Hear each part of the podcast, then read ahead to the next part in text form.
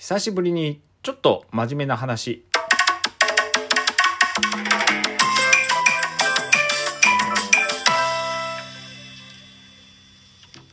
はい。真面目なのかな？かな？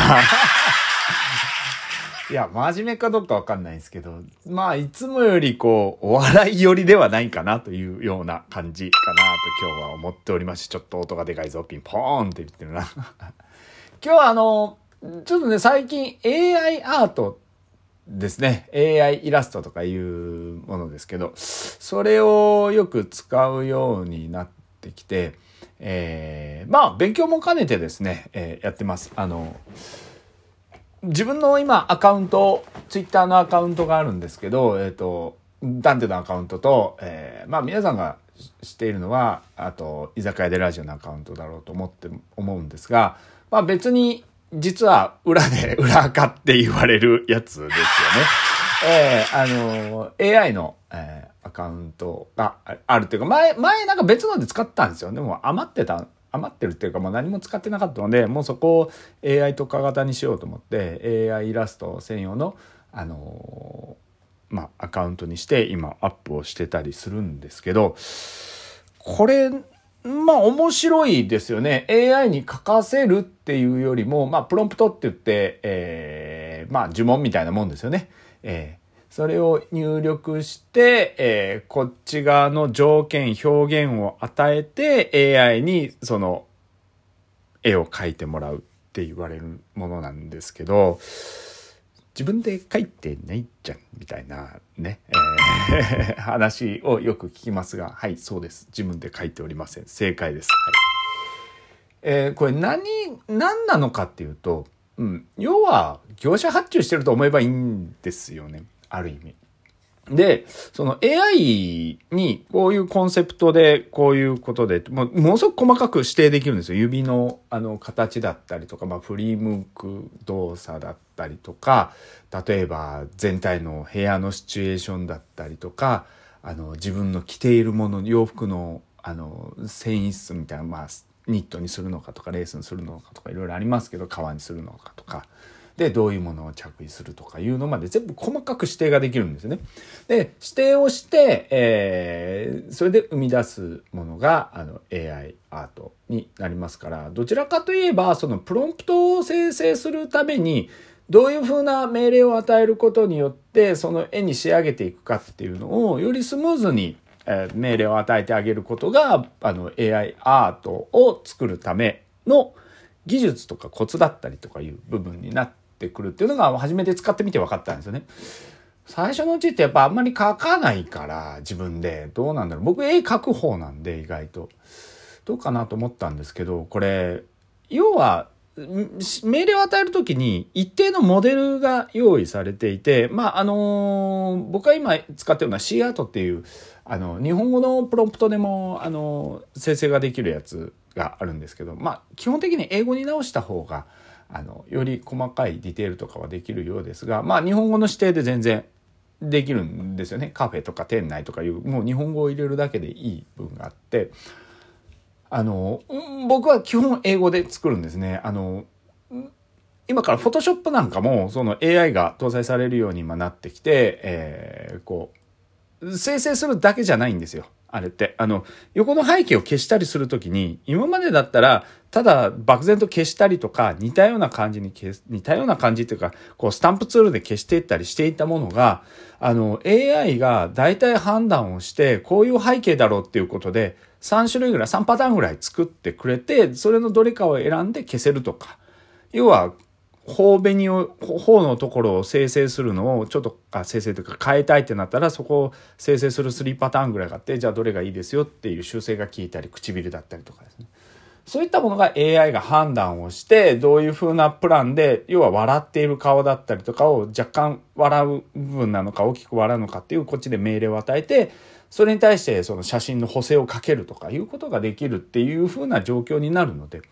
まあ AI 自体とか、あとまあその中でもプロンプトを使ったりする部分あるので、要は背景の設定したりする時とか、要は、あの、要は木を一本入れたいなと思ったら、その木に対するプロンプトを入れてあげることで、そこに指定してあるところに木を発生させたりとかできるようになってるんですよね。それがどんどんどんどん進化していくと、もっとより細かいものになっていく。AI なんで学習していけば得になっていくっていうことなので、今のうちから触っておかないとと思ったので、まあ AI アート趣味的にね、楽しくやった方が覚えれるんで、それで始めるようになりました。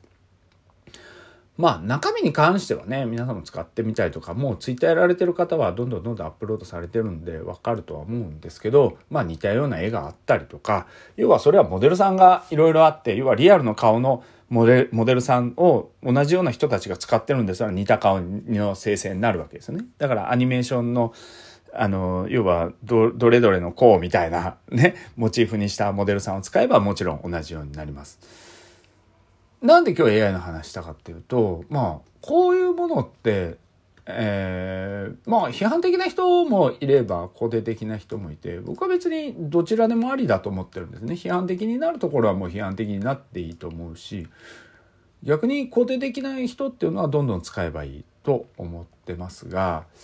あの、やたらと危機を継承する人っていうのがよくわからなくて、あの、なんか SF 映画の見過ぎなんじゃないのとか思う人とかいるぐらいですけど、まあでも、その、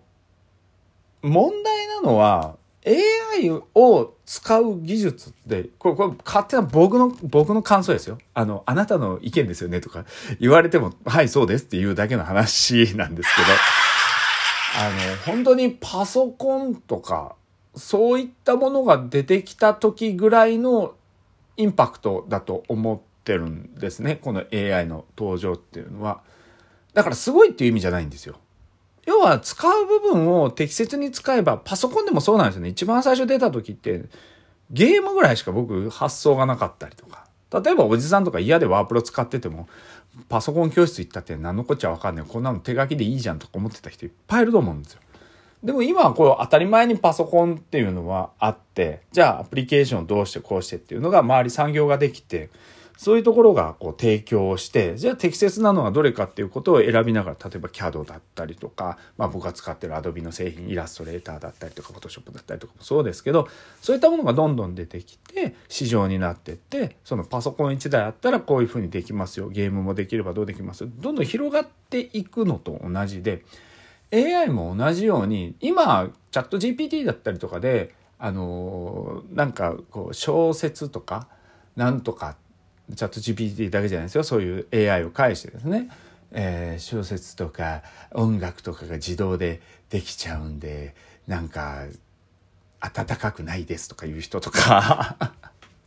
いるんですけどいやいや事実暖かくないんですよ。うん、だってコンピューターが勝手に自動的に作り出したものっていうよりも AI が作り出したものなので別にそこに温かみとかを求めていなくてじゃあ例えば何らかの形のバックグラウンドの音を作ろうってなった時に今こう著作権の問題とかもあったりもするのでじゃあどういうふうに著作権の侵害にならないように作るのかっていうことだったらもう自分たちで生成するしかないので AI なんかで生成をしてそれを元にしてじゃあそれを著作権侵害にならないような形で音源制作をやったりとかする人たちって増えてくると思うんでよりやりやすくなったりとかできると思うし効率も良くなると思うんですよね。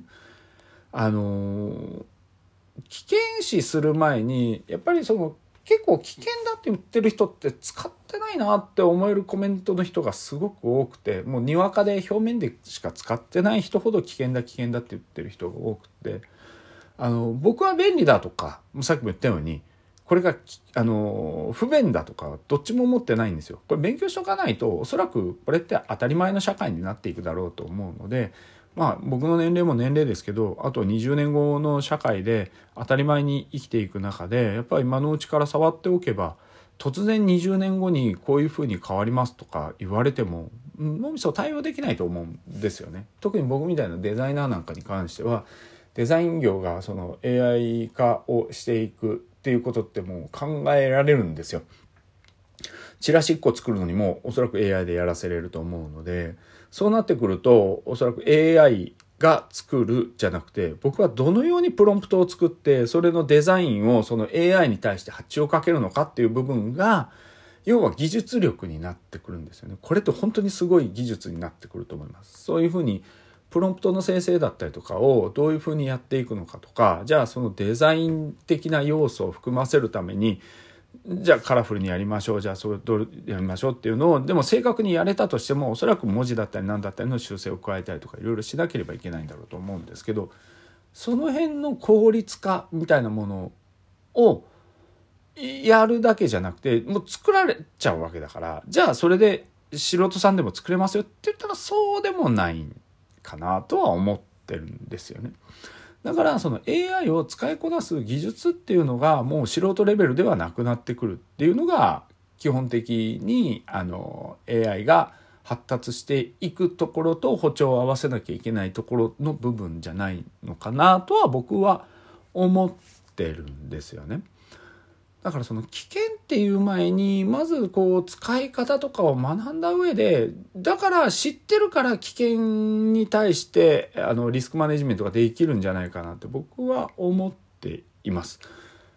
まあ昔と一緒ですよ。電卓出てきた時にそろばん使わなきゃ計算できないから人間バカになるって言ってた人いっぱいいたと思うんですよね。